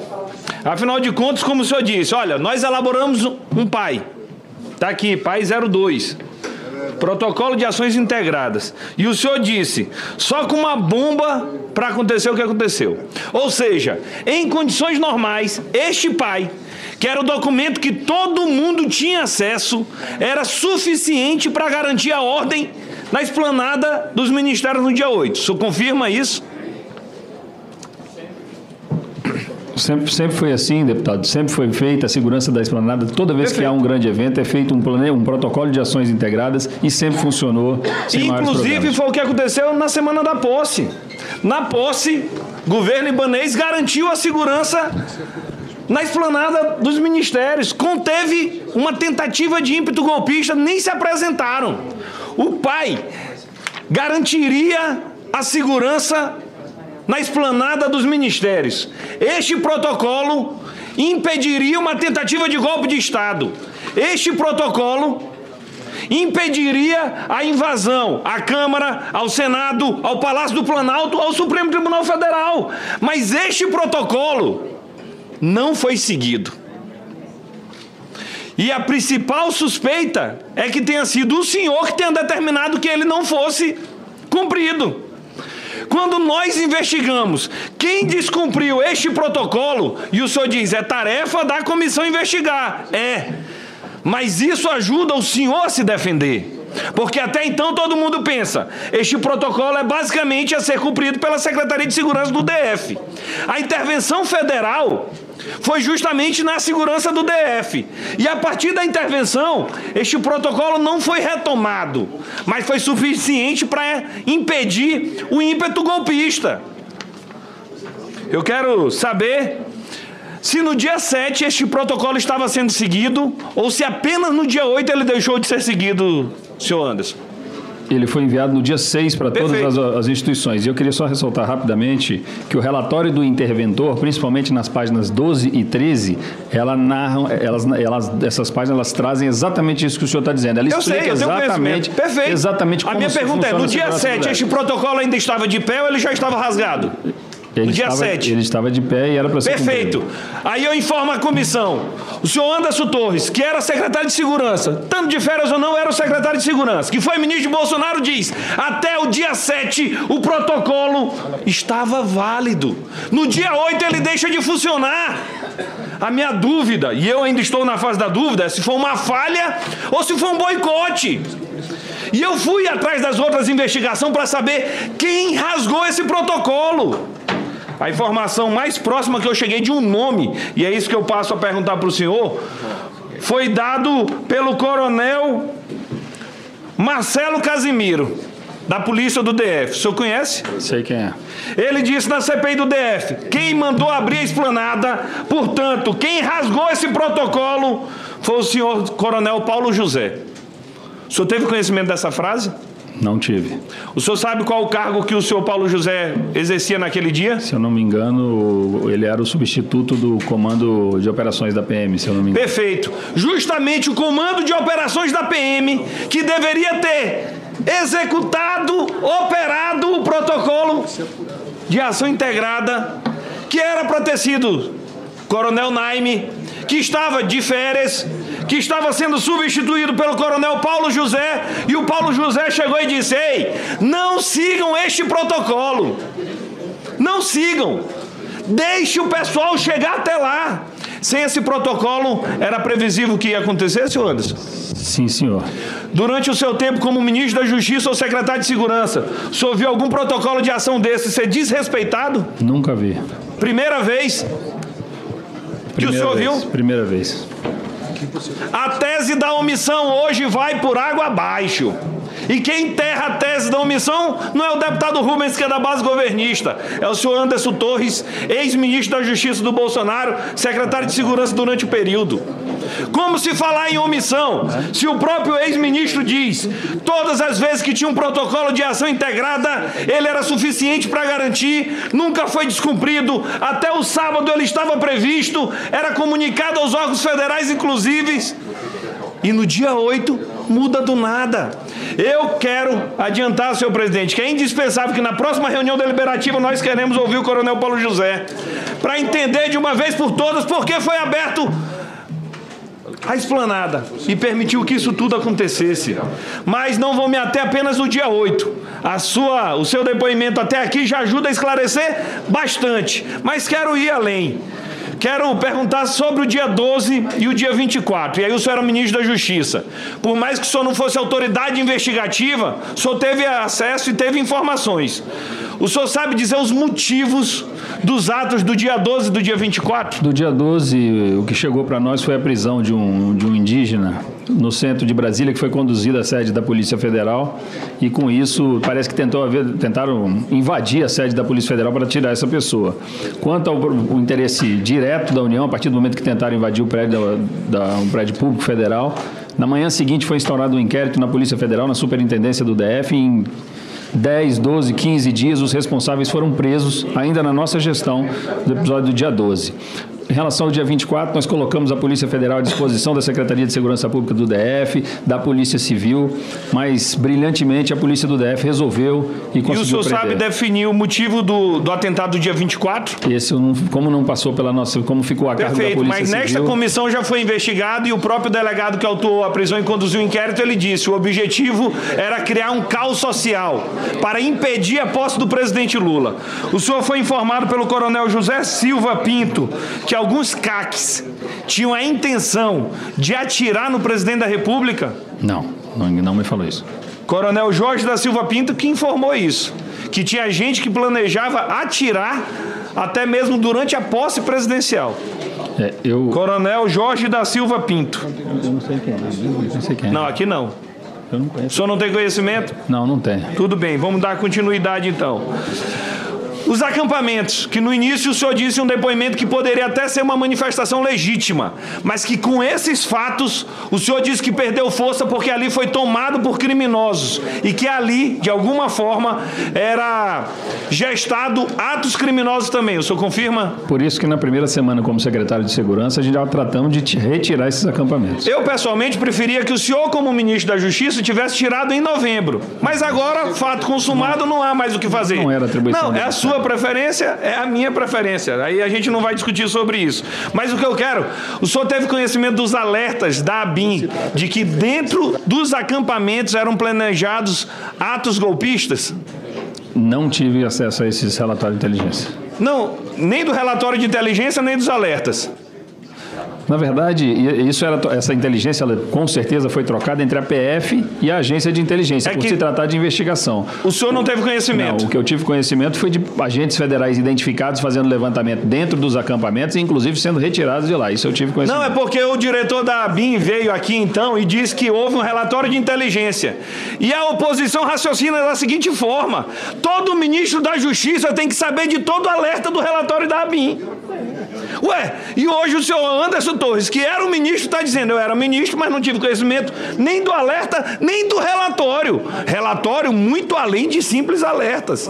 E pelo simples motivo de ter tido alerta da ABIN na semana anterior, Muito bem, turma, são 11 horas e 30 minutos. Nós estamos acompanhando aí ao longo da manhã desta terça-feira todo o depoimento do ex-ministro da Justiça, Anderson Torres, hoje a CPMI do dia 8 de janeiro. Visivelmente uma estratégia do governo de pressioná-lo e fazer com que ele tenha outras afirmações diferentes do depoimento que ele deu, inclusive, à Polícia Federal em maio deste ano. Ele vai se encrencando aos poucos, você não acha, Maninho? Porque no depoimento de maio, eu me lembro muito bem, ele afirmou ter recebido um relatório que detalhava o desempenho de Luiz Inácio Lula da Silva logo depois da eleição do primeiro turno. Mas ele garante que isso não foi encaminhado à Polícia Rodoviária Federal. Como é que você vê esse depoimento ao longo aí de mais de uma hora que a gente acompanhou aqui na programação e vamos continuar acompanhando? Exato, chama a atenção algumas contradições do ministro, né? Justamente o, é, ele tentou explicar a questão do relatório de votação do Lula, falando sobre crime eleitoral, mas quem apura crime eleitoral não é o Ministério da Justiça, né? Quem acompanha isso é o Tribunal Eleitoral. Não cabe ao Poder Executivo Federal é, interferir de alguma forma no andamento do processo eleitoral. Nós, no Brasil, temos a justiça eleitoral justamente para neutralizar qualquer tipo de interferência política indevida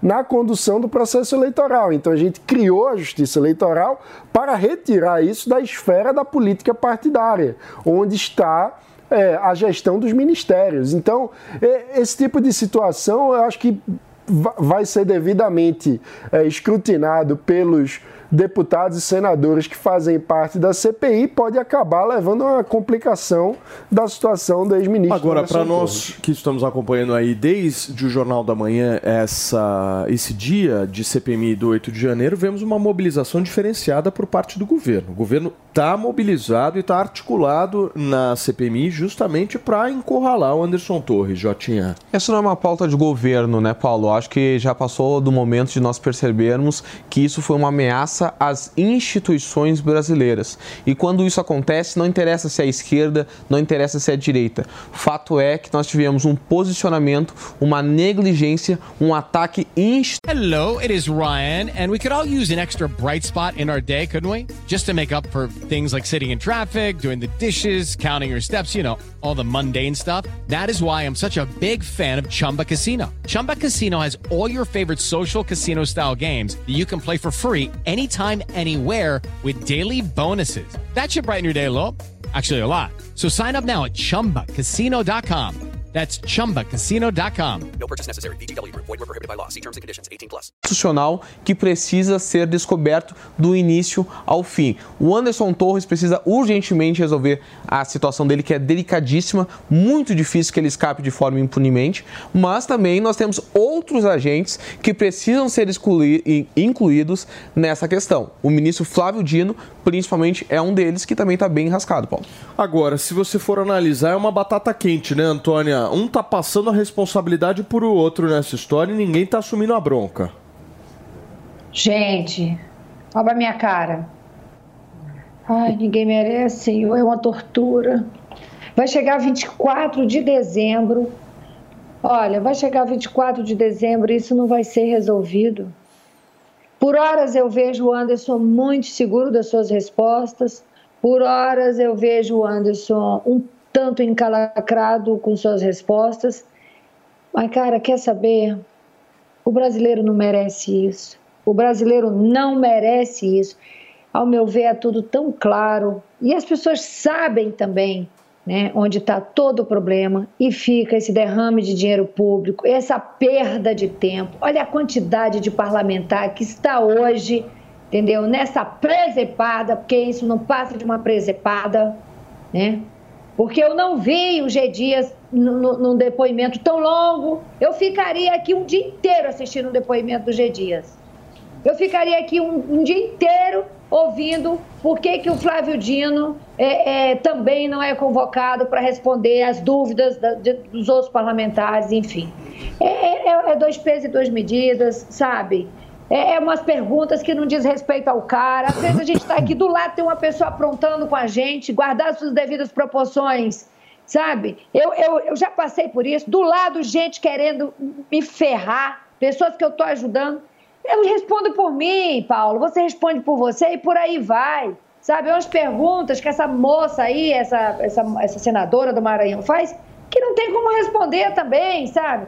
É uma chatice toda essa história. Ninguém merece isso. Isso é tudo. Muito bem, gente. Deixa eu ir para um rápido intervalo para você que está no rádio. A gente já volta, hein? São 11 horas e 35 minutos na programação da Jovem Pan.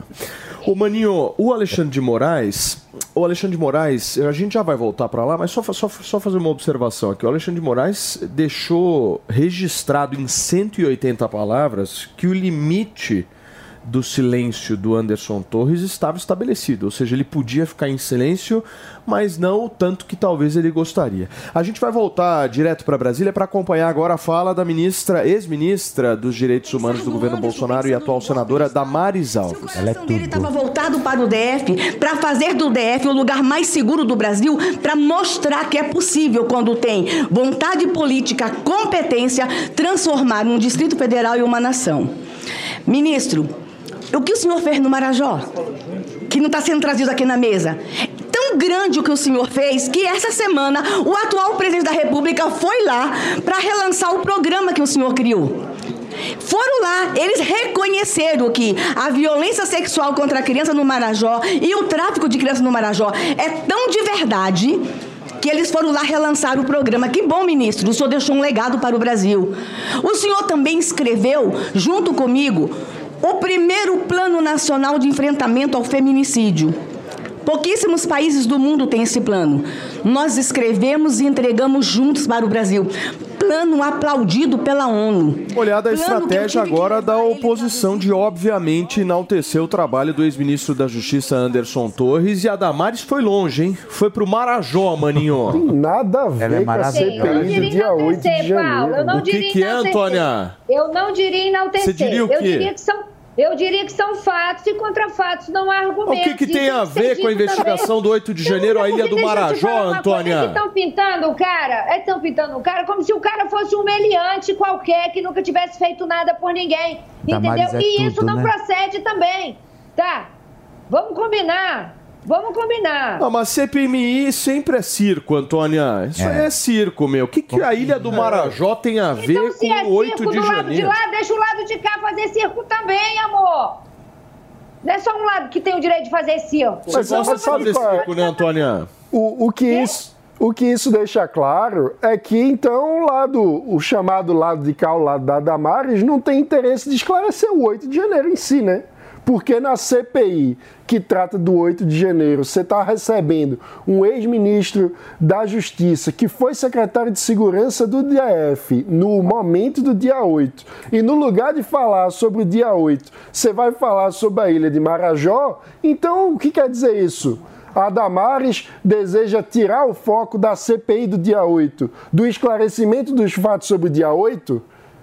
Mas depois de Não ter batido isso, tanto na A tecla de que precisava ter a CPI, que vale lembrar, quem bateu tanto para que a CPI do dia 8 existisse foi a oposição, foi o grupo dos bolsonaristas. E aí, quando tem a CPI, vai falar de Marajó? Tá, mas também quando tem a CPI, ficam focadas só em um único agente da, da, da ocasião? Mas aí tem que articular para trazer todos os. Não, mas está tendo, está aí, tendo articulação, só que infelizmente está tendo um foco exclusivo em alguém que tem uma influência muito menor do que os governistas nesse caso, né? Mas aí, quando, quando o cara chega, você muda de assunto, isso, isso é. Marajó é errado. Mas isso aí, É oposição, Já foi pra lá, Felipe? situação sempre fizeram, maninho. Isso aí não é novidade. CPMI no Brasil é entreter político, querido.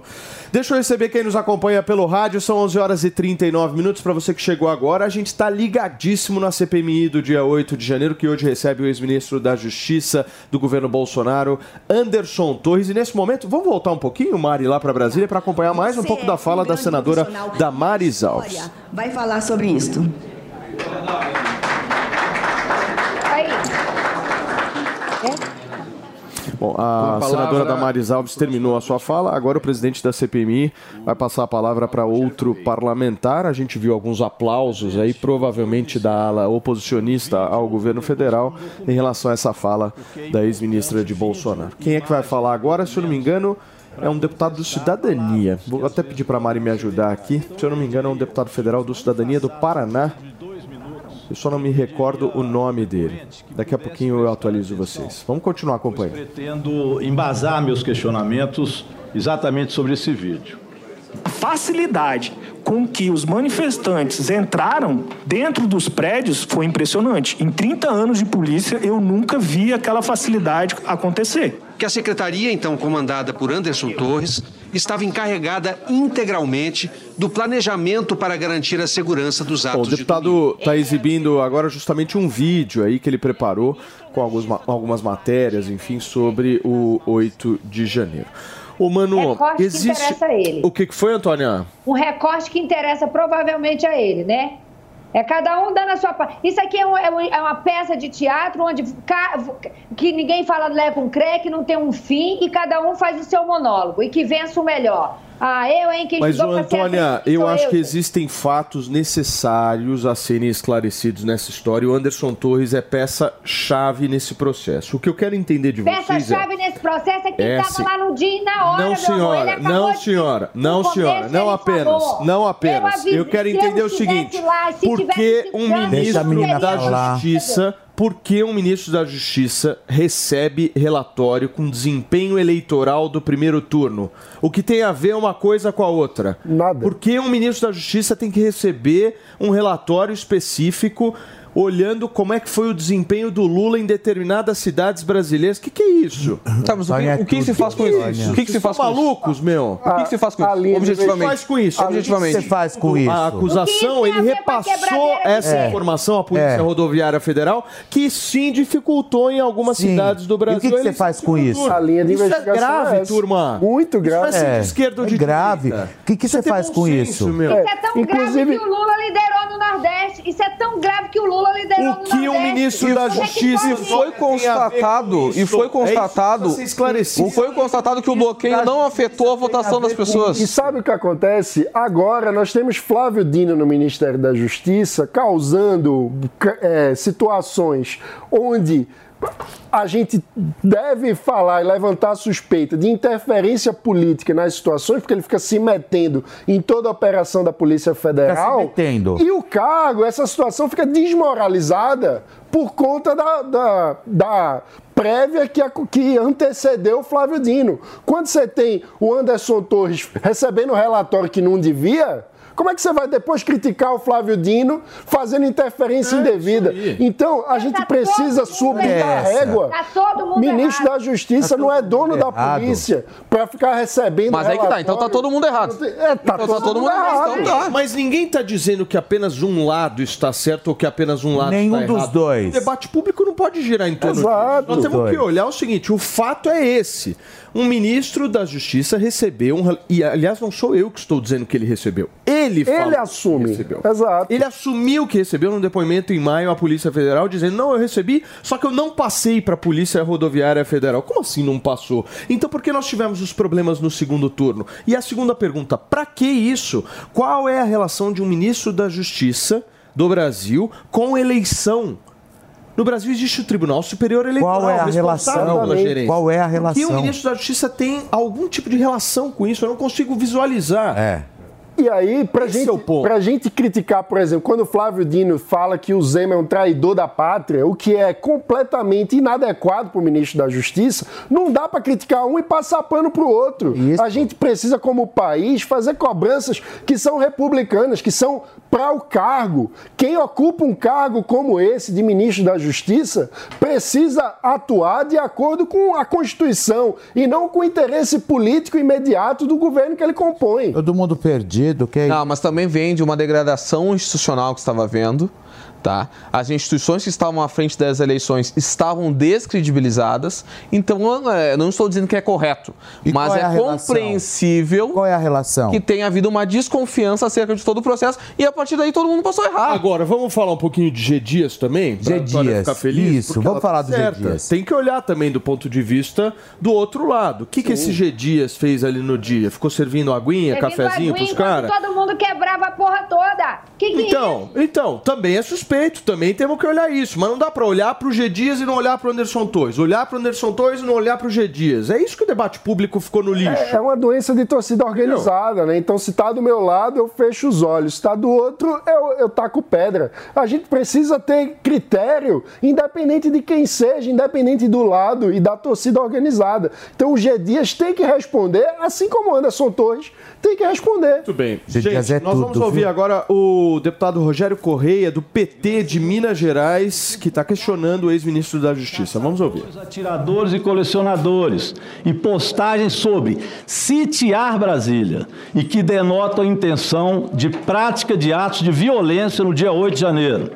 Continua o documento é, que foi feito pela sua subsecretaria, que o senhor vai me dizer se teve ou não conhecimento desse documento. E ele não foi à noite, viu? Não venha com essa história. Veja bem, greve geral. No que concerne a dinâmica da mobilização, estariam sendo propostos os seguintes itens, entre os outros: instalação de acampamentos ou bloqueios locais, como refinarias, etc., no Paraná, Ceará, Minas Gerais, Grande do Norte, etc. Impedir o acesso de servidores aos órgãos, ocupar órgãos públicos representantes dos três poderes. Seria o day after, seria, Jandira, o dia seguinte.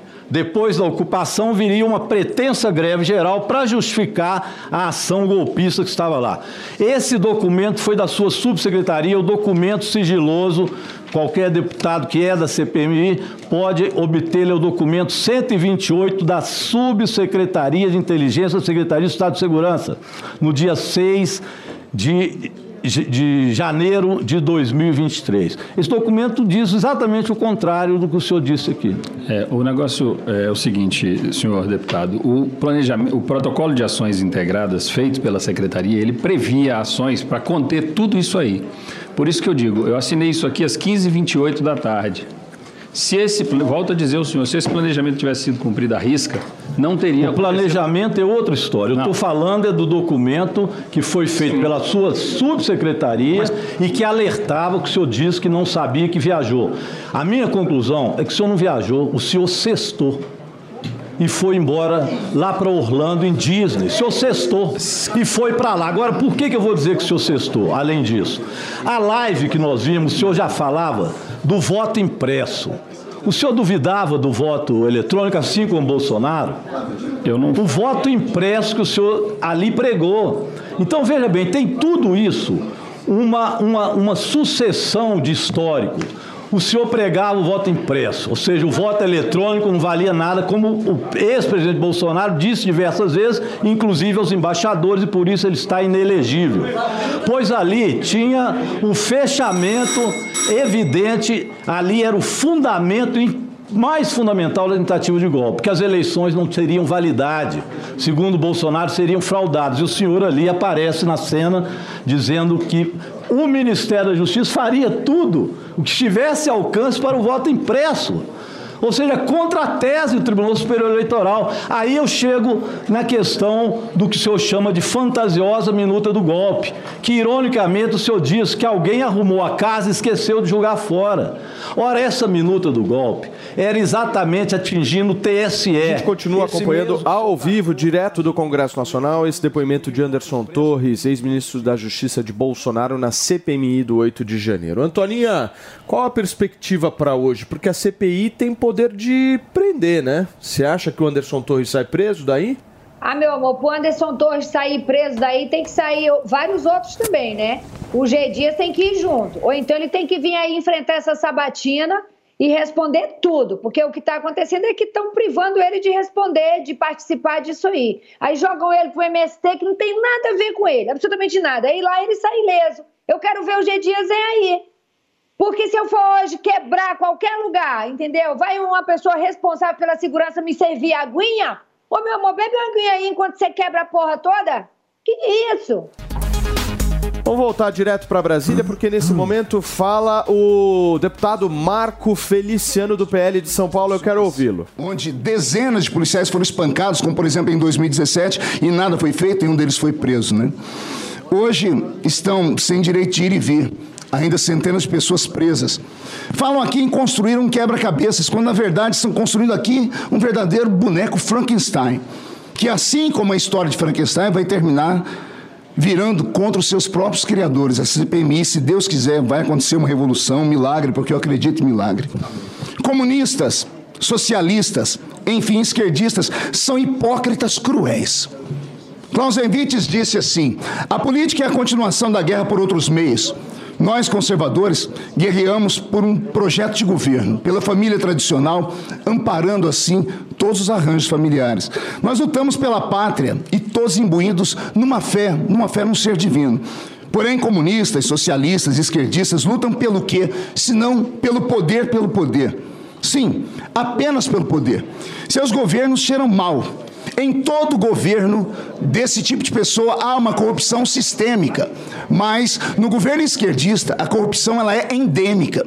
Eles conseguem transformar ela em algo bonito, algo necessário, algo que tem que ser não Muito bem, apenas são 11 aceito, horas e 56 minutos. A gente estava ouvindo agora o deputado federal pastor Marco Feliciano do PL de São Paulo. A gente continua acompanhando essa CPMI do 8 de janeiro. Maninho, alguma observação final para fazer a respeito desse depoimento? Só para explicar para a nossa audiência, a CPMI tem poder de polícia, certo?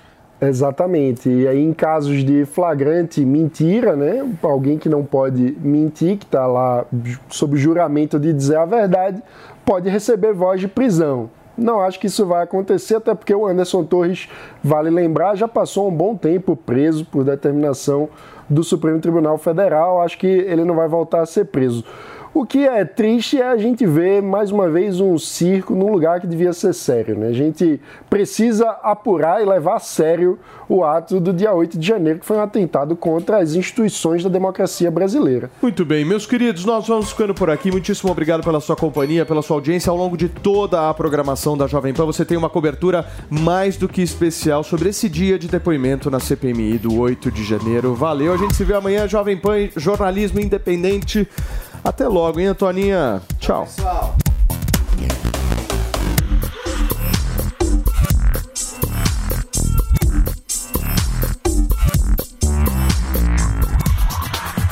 A opinião dos nossos comentaristas não reflete necessariamente a opinião do Grupo Jovem Pan de Comunicação.